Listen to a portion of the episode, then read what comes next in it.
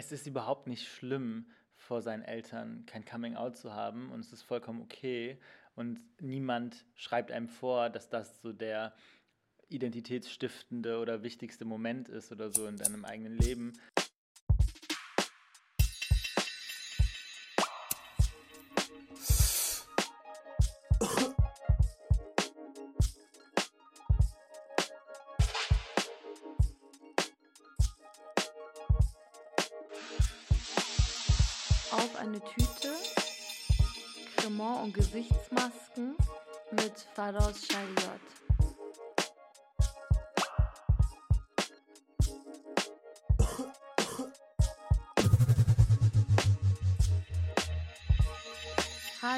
Herzlich willkommen zu einer neuen Folge auf eine Tüte.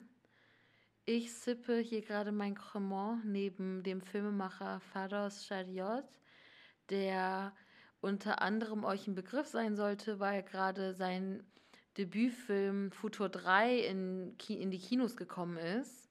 Ich habe den schon vier, fünf Mal gesehen, jedes Mal übertrieben gefühlt. Also wer von euch äh, ins Kino geht, sollte auf jeden Fall reinschauen. Thank me later. Genau. Ich würde sagen, let's go. Salam alaikum. Hi, Salam alaikum. Wie geht's? Wie steht's? Gut, eigentlich geht's mir voll gut. Ich äh, freue mich krass hier zu sein. Ähm, feiere auf jeden Fall deine Bude. Großer Fan.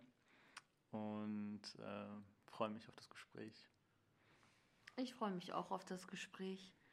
Meine Eingangsfrage ist immer, what's in your bag? Den Cremant haben wir schon gesehen, die Gesichtsmasken haben wir schon gesehen. Was hast du noch so in deiner Tasche? Hm, vielleicht kurz zu der Gesichtsmaske. Ich habe ähm, ich, ich hab in den letzten Monaten voll viel gearbeitet und letztens so ähm, übelst das süße Paket von meiner Schwester bekommen, die vor ein paar Monaten ein Kind bekommen hat, Nicole June. Und äh, in diesem Paket waren halt voll viele Sachen drin, unter anderem diese Gesichtsmasken und ich habe die bisher nicht verwenden können und dachte, uh, It's an Occasion und uh, here they are. Ich uh, habe sonst in meiner Bag eigentlich gar nicht so viel. Hm, meine AirPods, die ich ultra feier, die habe ich noch nicht so lange. Ähm, und äh, echt sonst wenig. Ich habe einen USB-Stick seit längerem äh, dabei, auf dem äh, Ready to DJ meine Playlist ist. Ähm, und meine Maske. Ich habe so eine neue Maske mit äh, Tigerprint. Hot. Ich liebe es, dass du immer so Ready to DJ USB-Sticks dabei hast, weil ich habe meine nie dabei, außer wenn ich sie brauche. Weil ich immer so Angst habe, die zu verlieren. Ähm ich glaube, das ist so ein bisschen äh, wishful thinking. Ich, ich habe wirklich, ich habe ich hab in Hildesheim äh, studiert und äh, da halt so angefangen zu DJen, weil in Köln, wo ich aufgewachsen bin, gab es so no chance, wirklich so niemals hätte ich irgendwie die Slots bekommen, um irgendwo aufzulegen. Und seit ich aber in Berlin wohne, ist nicht so viel mit DJen angesagt, außer halt so zu Hause bei Friends und jetzt ähm, während Corona ja eh nicht, aber genau, High Hopes. Ich wollte gerade sagen, ist gerade in so Corona-Times bold auf jeden Fall so diese Hoffnung. Also ich bewundere das. Ich mag ja Leute, die eine starke Hoffnung irgendwie haben. Und dass man dann so sagt, falls man doch irgendwo ähm, ich muss halt sagen, DJs geladen wird. Ich, ich muss halt sagen, so, also ich glaube, ich denke immer, ich bin noch krasserer Partymensch, als ich bin. Aber mittlerweile ist es extrem hart für mich. Also ich hätte wirklich sehr Lust, mal wieder auszugehen und finde es auch immer mega unfair, wenn ich auf Insta oder sonst wo höre, dass Leute auf irgendwelchen Open Airs waren, weil ich so denke, fuck you, es ist einfach nicht cool und gleichzeitig ja schon auf jeden Fall ready wäre. Aber ich, ich höre gerade voll viel Musik, ehrlich gesagt. Und, ähm, Was so? Ey, ich habe heute, ähm, kennst du Joji? Heißt, spricht man den Namen so aus? J-O-J-I? Es ist so, es, du so der Moment, wenn du einen Artist entdeckst und der Artist halt so 88 Millionen oder 150 Millionen Klicks auf Spotify hat und du so niemals von gehört hast. Mm, es ist so ein australisch-japanischer ähm, Künstler, der ähm, zum Teil äh, Features gemacht hat mit Eve Tumor oder ähm, ich glaube auch Lil Yachty und so. Und die, das Album ist äh, am 25. rausgekommen, also vor ein, zwei Tagen. Und ähm, mega cute. Ich feiere es voll. Ist halt schon so richtig unapologetic Pop, aber ähm, hat schon was Spezielles. Also irgendwo so zwischen James Blake und Banks, aber auch halt so ein paar so boyische Vibes und ist cool. Okay, ich check's mal aus. Die Frage, die immer als nächstes kommt, schlittert immer so direkt um, ist der Emotional Baggage. Was schleppst du gerade so mit dir rum?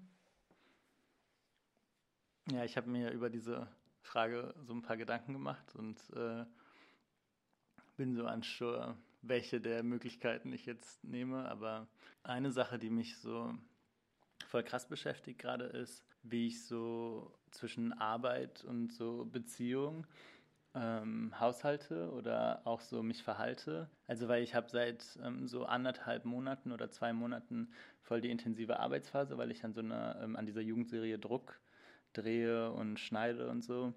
Und ähm, ich habe seit so anderthalb Jahren auch eine Beziehung, ähm, übelst cuter Mensch und es ist krass schön. Und gleichzeitig aber gibt es gerade so ein bisschen so dieses ähm, Verständnis darüber, dass in dieser Arbeitsphase man halt so die Erwartungen an die Beziehung vielleicht runterschraubt oder irgendwie auch so alle Momente, die man vielleicht dann hat, so die zufällig entstehen oder ungeplant voll auch nutzt und genießt, aber gleichzeitig ich halt das Gefühl habe, ich habe gerade bin so auf Anschlag, dass ich eigentlich gar nicht richtig was geben kann oder so. Und das ist voll kompliziert irgendwie, weil ähm, mein Freund gerade krass viel kehrt und einfach so der coolste Mensch ist, der so am Start ist, mich supportet, auch jetzt mit dem Kinostart. Und ich komme voll oft abends mega fertig nach Hause. Und er wohnt gerade halt auch bei mir, weil er auf so Wohnungssuche jetzt monatelang war. Und ich, ja, ich habe voll viele Feelings auf jeden Fall dazu, wie ich mich jetzt verhalte in dieser Situation so. Ähm, und generell eh, weil ich das Gefühl habe, manchmal halt so arbeiten, in welcher Art auch immer, ob das jetzt so wirklich so klassisch Arbeit oder emotional, aber auch halt so mit Familie und so. Wie, genau, wie viel, wie viel Raum ich dem gebe in meinem Leben und was ich da eigentlich für so Sacrifices mache mit ähm, zum Beispiel meiner Beziehung, aber auch zu meinen Freundinnen und so. Genau, und das ist auf jeden Fall ein großes Thema. So wie available bin ich gerade und ähm, wie cool ist es auch, so diesen ganzen Komfort und die Zuneigung und so den Support auch so einfach anzunehmen. Ja, das ist auf jeden Fall so einer meiner emotional baggages gerade. Bist du so ein krasser Workaholic? Ja, schon. Also, ich glaube, ich bin ein krasser Workaholic, aber trotzdem auch ein extremer so Genießer und voll am Start für so ähm, Aktionen und äh, lieb's auch einfach, glaube ich, so auszurasten. Aber ähm, im Moment ist schon krass, wie mich so die Arbeit durchs Leben peitscht und ich auch so, ich bin halt voll schlecht darin, so Grenzen zu setzen oder irgendwie so Nein zu sagen. Und ähm, ja, schon. Du? Ja, ich glaube schon.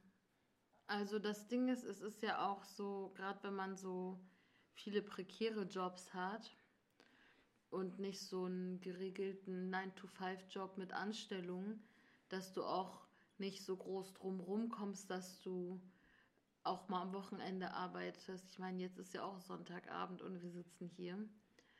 Ähm, oder dass du halt, es war bei mir auf jeden Fall auch so, dass ich so ähm, in so Zeiten, wo ich so in Relationships, so Romantic Relationships war, dass das dann auch so spürbar war, wenn ich mehr gearbeitet habe oder so. Und es ist auf jeden Fall auch eine schwere Balance. Aber bei mir im Freundinnenkreis sind halt die meisten Leute Freelancer und da ist dann auch so A, das Verständnis dafür da, dass man mal eine Woche nicht so available ist und gleichzeitig kann man auch ganz gut dann so zusammen co-worken und so. Was dann aber natürlich so die Grenzen von so Work-Life-Balance verschwimmen lässt. Mein Freund ist ähm, Fotograf, auch so voll mit so, mit so 13, 14 schon mega erfolgreich gewesen und mit 16 dann irgendwie so FK Twix und so fotografiert, also so richtig absurd und ist dadurch sozusagen schon voll krass da drinne so und versteht, glaube ich, voll, was das so, also versteht alles an den so verschiedenen Aspekten, wenn man freelance künstlerisch arbeitet oder so. Und wir haben jetzt halt auch noch angefangen, auch zusammenzuarbeiten. So. Also wir haben jetzt letztens unseren ersten Kurzfilm zusammen gedreht. Und ähm, das war schon so voll das krasse Undertaking, weil ähm, einfach mega viel zusammenkommt und plötzlich auch vielleicht so Dynamiken aus der Beziehung in der Arbeit ähm, dann noch sichtbarer werden oder so. Und gleichzeitig ist natürlich aber auch so eine total romantische Situation sein kann, ähm, wir haben auf so einem Boot gedreht, so äh, in Kroatien und in so unter Deck so geschlafen und so. Es war eigentlich voll cute. Aber genau, ich glaube trotzdem halt so. Und es ist vielleicht auch gar nicht unbedingt jetzt was, so nur auf die Beziehung sich bezieht, sondern auch auf meine Freundinnenschaften und so. Ich habe halt im Studium so die krasseste so Closed Group gehabt so und jetzt auf einmal, seitdem ich hier in Berlin bin, ist halt so viel mehr, also ich, ich es, geht auch so ein bisschen, glaube ich, um so Erwachsenwerden und so zu merken, okay, so äh, Krankenversicherung, bla, also all, all das hat auch immer so eine Realität und ich bin gerade noch so voll dabei, glaube ich, herauszufinden, wie so meine Stance ist oder was ich so, wie, wie ich auch so mein Leben, glaube ich, priorisiere, weil, ähm, ja, das glaube ich einfach so voll die es kommt mir halt manchmal so voll unmöglich vor und irgendwie, keine Ahnung, ja, it's just hard. Auch so, ja. Kommen wir dann lieber zu den positiveren Sachen. Und zwar geht es um die It-Bag. Wen oder was feierst du gerade? Ich habe gerade voll viel mit so äh, Jugendlichen zu tun, also die so zwischen so 15 und 18 sind. Und ähm, das liegt an so einem, an dieser, an Druck eben, an dieser Jugendserie. Und ich, äh, ich feiere die so krass, alle wirklich. Also es ist so, wir haben es irgendwie hinbekommen, dass in dem Cast ungefähr so 70, 80 Prozent nicht weiß sind. Und das sind halt alles so Teens, die aus ganz Deutschland kommen. Ähm, und die sind so krass am Start. Es ist irgendwie so ein absurdes Feeling, weil ähm, wir haben die halt alle so in unterschiedlichen Settings kennengelernt.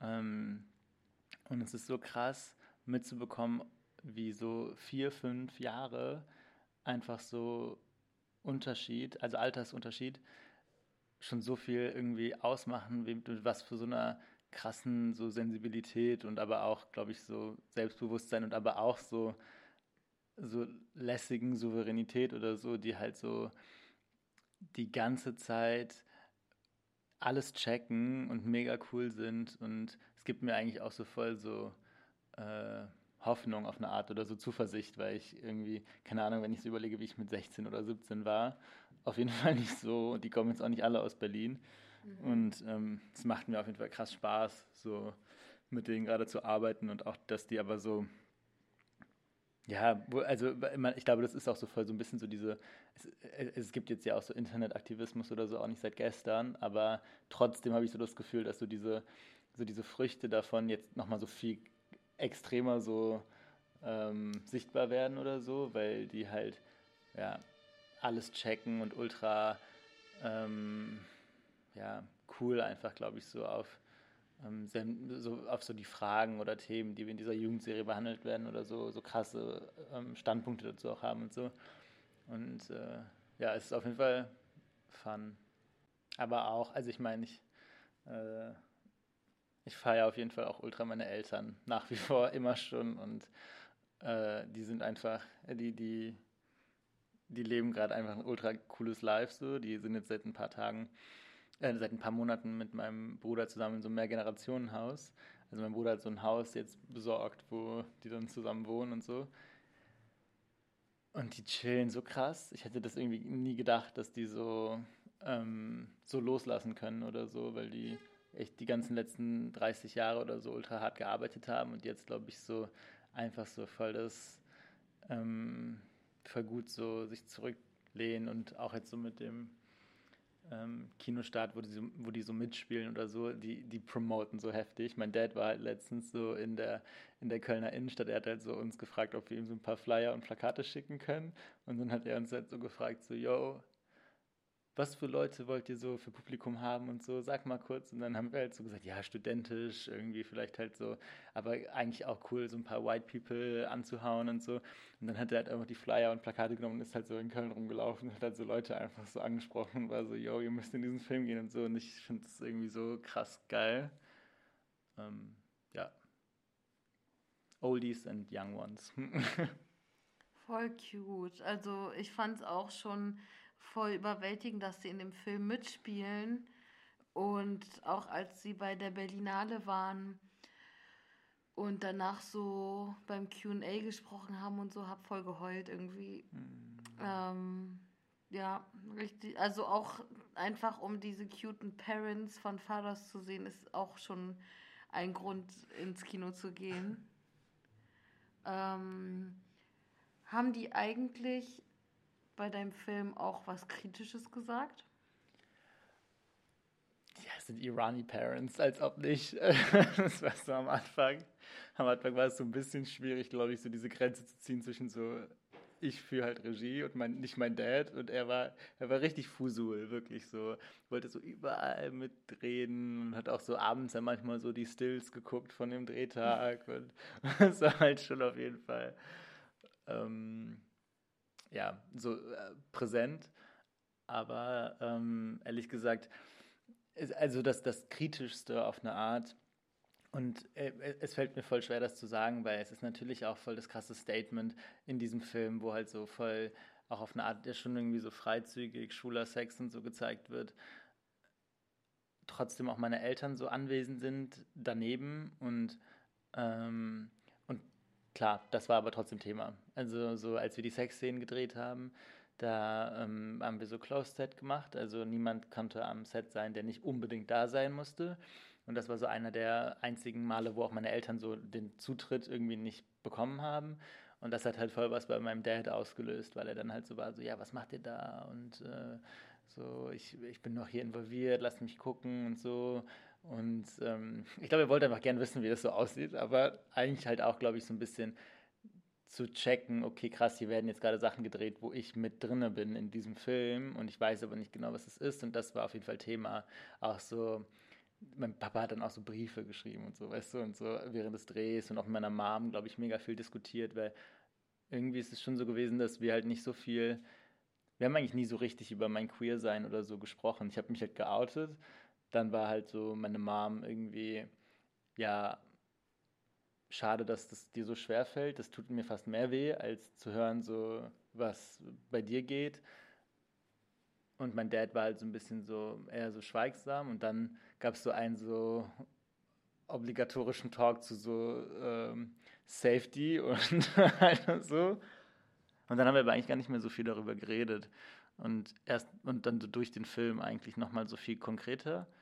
Und ja, es war auf jeden Fall nicht der richtige Zeitpunkt bei, beim Set, dann darüber so ein Gespräch zu führen. Aber ja, das war auf jeden Fall, glaube ich, so der kritischste Moment. Also ich finde es schon fast beruhigend zu hören, dass das auf jeden Fall Thema bei deinen Eltern war, weil das macht deine Eltern auf jeden Fall für mich greifbarer, weil ich so dachte, meine Eltern, ich weiß nicht mal, ob ich, also ich bin noch so am abwägen, ob ich sie ins Kino schicke oder nicht. Weil ich will eigentlich unbedingt, dass sie es sehen. Aber ich bin so. Gibt es eine censored Version irgendwie? so Weil meine Mutter switcht halt schon so im Fernsehen, seppt sie schon den Kanal oder guckt so weg, wenn sich so zwei Heteros einmal so auf zärtlich auf den Mund küssen. So Face-Sitting und solche so. Stories ist halt einfach nochmal anderes Level. Aber ich finde es halt richtig nice, dass das zu sehen ist, weil auch so schwuler Sex nicht so explizit gezeigt wird äh, oder generell so queere Sexualität in so Spielfilmen. Und vor allem nicht im deutschen Film. Deswegen, und äh, ich finde, das macht es halt umso bolder, dass dann trotzdem auch deine Eltern dabei sind. Aber ich hätte es schon fast zu utopisch gefunden, wenn die da nichts zu gesagt hätten. Ja, und ich glaube ich glaub auch, es ist manchmal halt so, ich will auch nicht, dass der Film äh, so wie so ein Schlag in die Fresse wirkt für all die Struggles, die mega viele von uns hatten mit ihrem Coming Out oder mit einfach so der Navigation von so Sexualität und so ähm, Second oder Third Generation zu sein, so.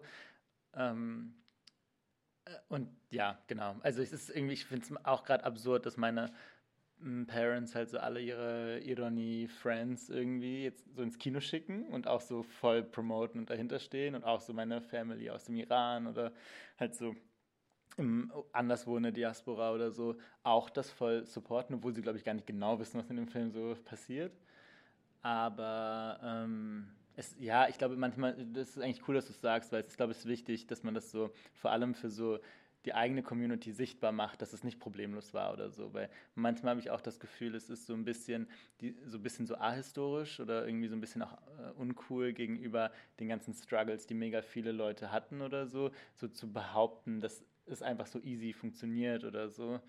Ähm, genau, aber Vielleicht gibt es bald mal so eine ähm, Null FSK-Version von dem Film für alle Iranis, aber auch ja, anderen People. Ich finde es aber, also ich finde, es ist ja trotzdem wichtig, dass das auch eine sichtbare Realität ist, weil ich habe auch Friends aus muslimischen Familien oder aus iranischen Familien, wo das Coming Out nicht so problematisch war und wo die Eltern supportive sind. Und du hast natürlich auch Sachen, die anders sind, das hast du auch bei weißen katholischen oder teilweise auch atheistischen Familien, wo ähm, man sich für liberal hält, aber wenn das eigene Kind queer ist, hat man dann doch ein Problem mit. Aber ich, ja, ich, also ich finde so, so Coming Out und so Middle Eastern sein oder generell einfach vielleicht so nicht weiß sein.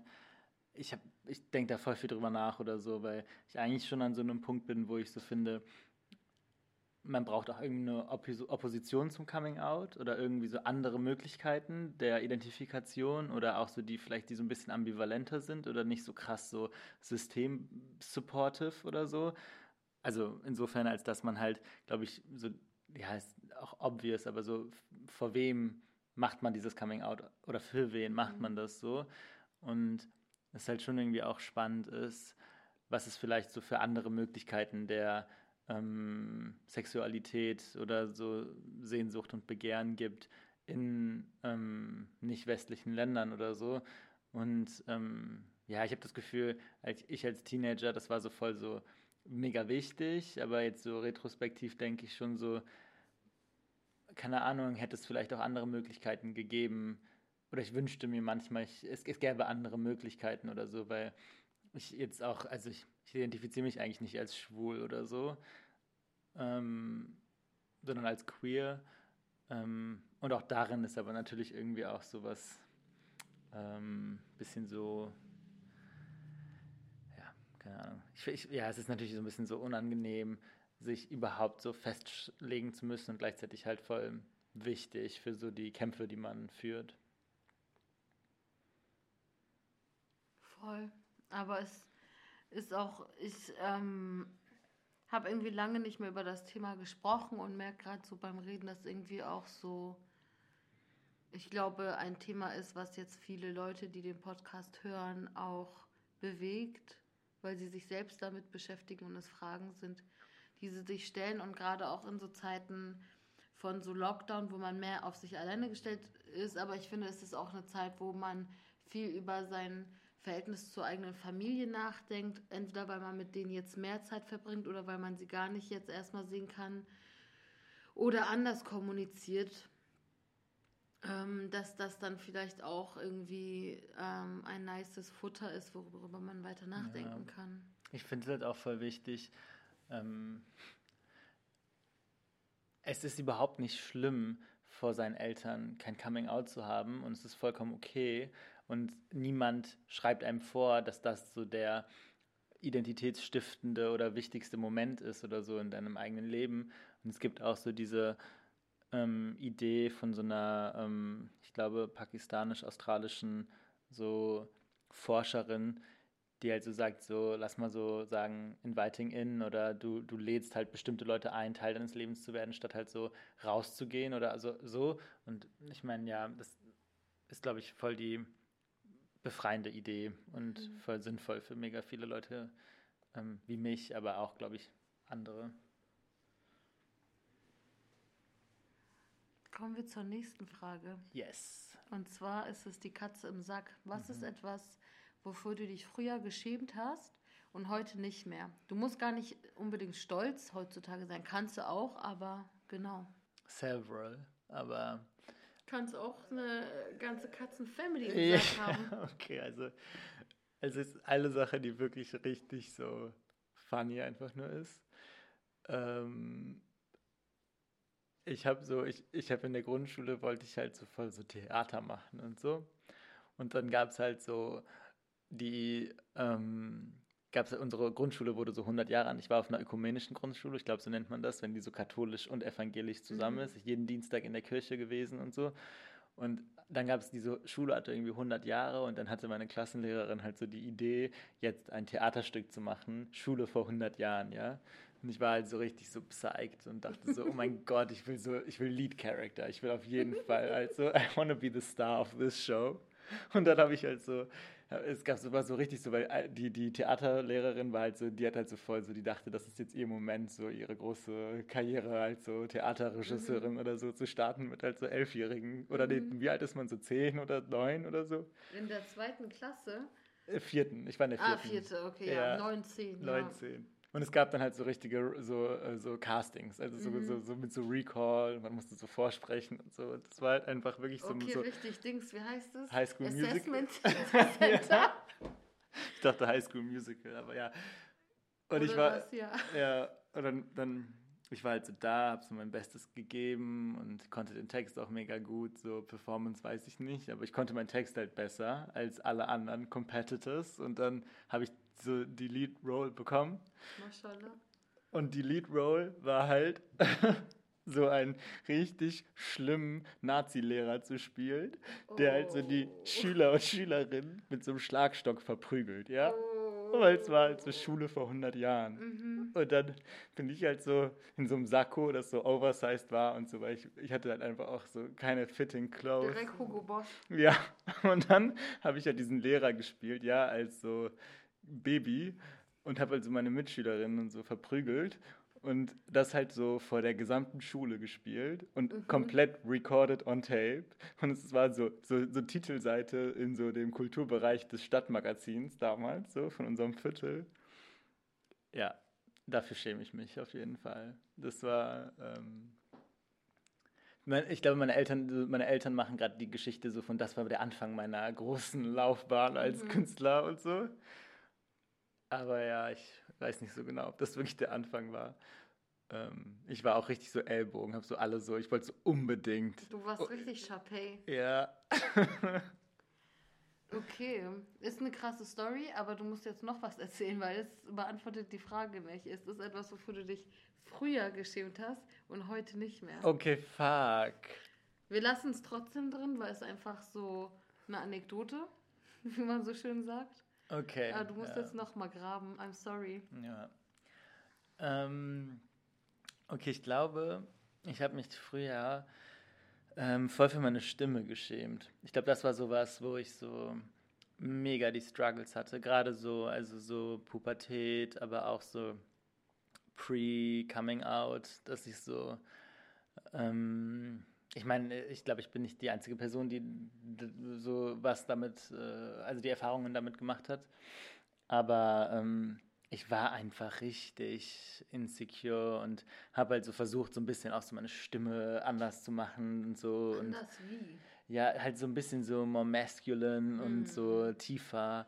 Nicht so feminist-mäßig. Nee.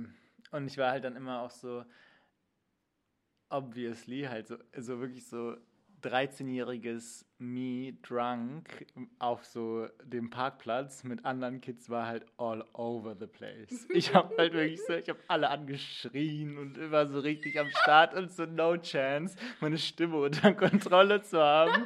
Und dann gab es halt immer so diese, ja, diese so wenn du so am nächsten Tag dann so, du hast so eigentlich eigentlich nur so ein Back Slam und so einen halben Feigling getrunken mhm. und warst so komplett wasted. Und dann am nächsten Tag hast du so diese Erinnerungsfetzen und ich hatte immer meine Stimme im Kopf, weißt du, wie ich so rumgeschrien habe und so. Und das war halt so schlimm. Ich lache, aber es ist nicht, also ich lache, weil ich fühle, weißt du, was ich meine? Ja. Ja, dafür habe ich mich geschämt. Ich mag deine Stimme richtig gern. Ich höre dir sehr gerne zu. Dankeschön. Danke. Ja, ich, mittlerweile bin ich irgendwie so on good terms, glaube ich. Ähm, aber ich, wir haben auch so viel Singstar gespielt. Es war einfach so wirklich alles war halt so darauf, überall war meine Stimme am Start, weißt du, so Singstar. In der. Schule konnte ich auch nie meine Fresse halten. Ich musste die ganze Zeit aufzeigen und irgendwas sagen, so. Im Freundeskreis auch. Naja. Ey, ich kann aber relaten. Ich, ähm, mittlerweile bin ich ganz okay mit meiner Stimme, aber ich würde jetzt nicht, ich mag sie trotzdem nicht und ich mochte sie nie, weil ich finde, ich klinge so ein bisschen, als wäre ich 13. Und irgendwie die ist so hoch, ich hätte die viel tiefer gern und irgendwie, äh, ich spreche auch so leiernd, so langsam. Es war aber schon immer so, also beziehungsweise, nee, früher habe ich ein bisschen auch so gestammelt eher in der Schule. Deswegen ist leiernd schon mal ein guter Start, muss ich sagen. aber, ähm, weil das ist dann wenigstens so am Band. Ey, aber ich habe auch immer trotzdem voll viel gelabert. Ich bin so, hm, man wird jetzt nicht denken, dass ich meine Stimme hasse, weil ich höre sie die ganze Zeit. aber wirklich asisam so ich liebe deine Stimme. Wirklich. Und ich, ich finde, deine Stimme ist wie so eine richtig, richtig nice Umarmung. Ich finde, es ist so voll so. Man, man will sich da so, man, man fühlt sich so voll geborgen und wohl aufgehoben und hat so das Gefühl einfach so, man will so voll so Best Friends sein, finde ich, wenn man deine Stimme oh, hört. Danke. Das äh, schmeichelt mir sehr. Ich hätte halt jetzt meine neue Karrierechance sonst darin gesehen, als so Voice-Over-Stimme für Ey Leute Memes zu arbeiten. ja. ja. Gut. Kommen wir vom Charme zur Stolz. Was ist etwas, ähm, das kann eine Eigenschaft von dir sein, es kann eine Leistung sein oder eine Anekdote, Erfahrung, ähm, die du dir nicht auf den Lebenslauf schreiben kannst, auf die du aber sehr stolz bist? Ich habe immer mehrere Antworten. du so, kannst ja. auch Dings, das ist nicht, wer wird Millionär? Du kannst ja. auch mehrere Sachen sagen. Ich weiß nicht, ob es Leute gibt, die besser sind darin zu bullshitten als ich. Ich bin irgendwie so, ich glaube, ich kann richtig gut so tun, als hätte ich Peil. Oder so Leuten das Gefühl geben, dass ich so mega souverän bin und so voll so genau weiß, wovon ich spreche. So ein bisschen das Gegenteil von Imposter-Syndrom. glaube schon. Ah, ich weiß nicht, was das ist. Was ist Imposter-Syndrom? Imposter ist, wenn du ähm, die ganze Zeit denkst, du hast deinen Weg zu deinem Erfolg erschummelt, weil du eigentlich nichts kannst. Hochstaplerin-Syndrom. Ja. ja ich, ich gender es halt auch sofort, ne? Ja. aber es ist halt auch voll gegendert. Aber ja, darüber habe ich auf jeden Fall auch. Das ist voll viel Thema, ehrlich gesagt, in meinem Arbeitskontext, weil ich habe ja auch, ähm, so, ich arbeite, ich, ich bin ja auch in einem Kollektiv mit zwei anderen Frauen da geht es voll viel darum, ehrlich gesagt, so was für Performances von so Souveränität oder so in Control sein oder so hat man und wie viel wird man das auch so, wird das so anerkannt. Aber genau, ich glaube, ich bin extrem, also so in der Uni, in der Schule, ich war immer mega gut da drin, so oberflächlich so voll abzuliefern, aber wenn man so bis wirklich man kratzt nur so und alles stürzt eigentlich ein, es ist so komplett fake. Ähm, und ich bin auch, glaube ich, ein, ich bin schon auch stolz auf meine so Shade-Levels. Also ich bin schon sehr, sehr so shady, glaube ich. Und ähm, es ist aber, also es ist, ich glaube, auf eine gute Art. Ähm, aber das ist was, was, ähm, was glaube ich, das Leben einfach ein bisschen mehr Fun macht. So. Ich finde so ein guter Shade ist auch viel wert. Ich rede jetzt nicht von so Desiree Nick Niveau, was so einfach nur so beschämt ist, wenn man dabei ist. Ähm, habe auch irgendwie so bis vor einem Monat die Serie Nick mit Olivia Jones immer verwechselt, weil das sind halt für mich diese beiden blonden Almans. Ich weiß genau, was reden, du meinst. Obwohl die nicht ja. funny sind. Ja. Ähm, aber ich finde so eine richtige, also wenn, wenn ich in einem Umfeld bin, wo halt null so dieser Shade-Humor da ist, wo man sich gegenseitig roastet und zusammen lacht, auch so auf liebevoll, aber auch so zum Bonden gegen so ein feindliches Außen oder so, dann fühle ich mich nicht wohl. Ich fühle mich wie so ein Alien. Ich bin so, bin ich jetzt Chapey? Ja.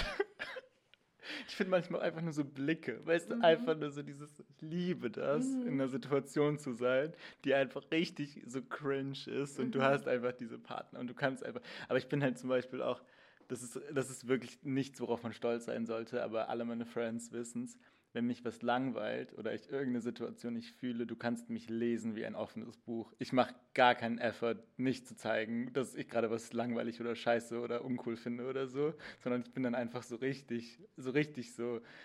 Und das ist halt, ja, eher was, was glaube ich nicht so cool ist, aber ähm, nee, Shade ist auf jeden Fall. Ich habe ich hab dieses Jahr Pose auch das erste Mal geguckt, komplett. Oh, es ist so geil. Ich feiere es so krass. Und hier, wie heißt sie? Electra? Wie, mhm. wie heißt nochmal? Ähm, Electra heißt die doch, ja. oder? Abundance, ne? Mhm. Electra. Ich, ich weiß nicht, ob es jemals eine Figur gab, die ich mehr gefeiert habe als Electra Abundance. So. Ich liebe auch so sehr diese Szene, wo sie ähm, diesen Urlaub machen am Strand und dann so diese weiße Frauen in diesem Rich-Lokal yes. so shady gucken und yes. geht da so hin und so trinkt noch so ein Glas Wasser und jemand war so, yes, lubricate. Das ist und so, so witzig. Die so readet, ich fand's so nice, ich bin so und das war dann das Schöne zu wissen, meine Friends und ich sind auch so, wenn jemand uns irgendwo bullshittet, ja wir geben uns das nicht. Also ich weiß noch, dass ich einmal vor so ein paar Jahren, als meine Cousine, die ist ein bisschen bougie unterwegs, hier zu Besuch war in Berlin und wir waren Soho-Haus essen und ich war halt danach auf dem Geburtstag, das war so, when you have a dinner at seven, but a birthday party at ten mäßig und ich hatte halt so pinke Python-Print-Schlaghose yes. an, so beige Netz, also geschnürte Top von DKNY, Lederjacke, so Fenty Plateauschuhe, einfach, man muss sagen, Baba-Look Mhm. So, ich sitze da und dann ist so am Nebentisch so zwei Annikas und ihre Boyfriends irgendwie ähm, starren die ganze Zeit. Und ich dachte halt die ganze Zeit so, hey, irgendwie das Essen ist nicht teuer. Also ich, äh, das Essen ist teuer. Ich würde an eurer Stelle mich fokussen auf meinen Teller und nicht auf den Nebentisch. Und meine Schwester war dann auch wütend, die hat die ganze Zeit zurückgestartet und dann at some point Fotos von denen gemacht. Weil, bis sie sich dann so weggedreht haben, weil ich war so, mein Magen wird eng, wenn ihr mich die ganze Zeit so anguckt. Ich kann meinen überteuerten, nach nichts schmeckenden Quinoa-Salat nicht genießen, wie ich es gerne würde. Ja. Ja, I get it. Die Szene, wo Electra Abundance ihre, ich habe ihren Namen vergessen, aber es gibt ja diese eine, sie, sie ist Teil ihres Hauses und macht mhm. dann ihr mhm. eigenes Haus auf mhm. und dann hat sie alle ihre Leute abgeworben mhm. so und dann macht sie sie fertig beim Ballroom. Ich mhm. feiere es so krass. Ich, ich habe, ja, aber ja, I feel it. Es ist irgendwie, ich, ich bin nicht so schlagfertig. Ver, ver, Gott, guck mal, SC, ich habe übelste so CH-SCH-Schwäche. Ist so ein Köln-Ding? Ich, ich denke immer, aber ich glaube eigentlich ist es einfach nur ein Pfarrers. Ja, es ist. Also, Meine Eltern haben das, das Schuh auch. Ja, ja, ja. ja. Sollen wir eine Zigarette rauchen? Ja, ich, es gibt aber noch eine Abschlussfrage. Ich bin so. Sollen wir zuerst die Abschlussfrage machen? Ich denke ja. Okay. Ähm, und zwar geht es um die Schultüte. Du packst eine Schultüte abstrakt, da kannst du reinmachen Zitate, Essen, ein Tipp, was du willst. Und du gibst es Leuten mit. Muss gar nicht Leute im Schulalter sein. Kannst es also. Ja, ja. Ja. Was mhm. packst du rein? Ähm, also so zu essen safe Chiköfte. Mhm. Ich habe viel zu spät Chiköfte entdeckt. Mhm. Honestly, ich finde, es ist einer der geilsten so Snacks, weil es ja. ist so, es ist so fresh, es ist healthy, ja. Ja. aber es ist trotzdem super. Mm, ja, ich es liebe ist, Chiköfte. Oh, es ist einfach, es ist auch genau, also es ist, es ist auch so juicy und man hat so das mhm. Gefühl und du, ja, ich liebe es und ich habe es viel zu spät entdeckt. Ich liebe es auch. Jetzt, wo ich kein Gluten mehr esse, ist, man kann auch Magic Köfte machen mit so roten Linsen. Aha. Und eigentlich kommt noch Bulgur rein, aber du kannst auch Quinoa reinmachen. Und es ist so same, same. Ich habe es so vor ein paar Wochen gemacht. Schön Granatapfelsirup dazu, bisschen Zitrone, Kräuter und einfach genießen. Gibt es das überall? Oder ist es so specific? Das ist, äh, also ich habe es zu Hause gemacht. Ich sehe Okay. im Laden nur Chiköfte. Ja, okay. Und so Advice, ich glaube, Meine Advice holt nicht die Amcotti, weil ich hatte da schon dreimal Durchfall danach. oh, Scheiße. Aber äh, Rathaus Neukölln ist gut. Ja, Da der direkt ist auch immer so, hey, Ja. abla. neben Imren, ne? Ja. Ähm, und so, aber ich habe ich hab auch richtigen Advice. Und zwar der, äh, nein, das war auch ein richtiger Advice, on, so, aber ähm, so verschwende keine Zeit für wirklich so hetero Menschen, die so tun, als hätten sie jetzt gerade so ihr Queer Awakening. Ich habe so viel Zeit verschwendet in meiner so Schulzeit. Es war einfach nicht funny. Es war so wirklich so fünf Jahre die ganze Zeit rumgewerkelt und gearbeitet an so einer Person. Es hat sich nicht gelohnt. Es war richtig unnötig. Man denkt irgendwie, man hat jetzt so seinen Call Me By Your Name Moment da, aber Mhm. it's not gonna happen. Und ich glaube, wenn so der Raider einfach nicht anschlägt, dann lass es sein und äh, keep on. Aber der Raider kann doch auch von so Wunschdenken manipuliert sein, oder? Ja. Oder, oder, mein, oder ich bin dann immer so calling my own Raider out, weil ich bin so, hey, du kannst an Leutens Aussehen oder Energy nicht immer ablesen. Und was hat man für normatives Verständnis von Queerness? Und Leute können sich ändern, Leute können später queer werden. Aber ich fühle auch, was du sagst. Aber wenn der Raider halt so ist, so, okay, ihr habt vier, fünf Mal rumgemacht, heimlich auf Partys, nachdem irgendwie du dabei geholfen hast, die Kotze vom Boden wegzuwischen von der Person.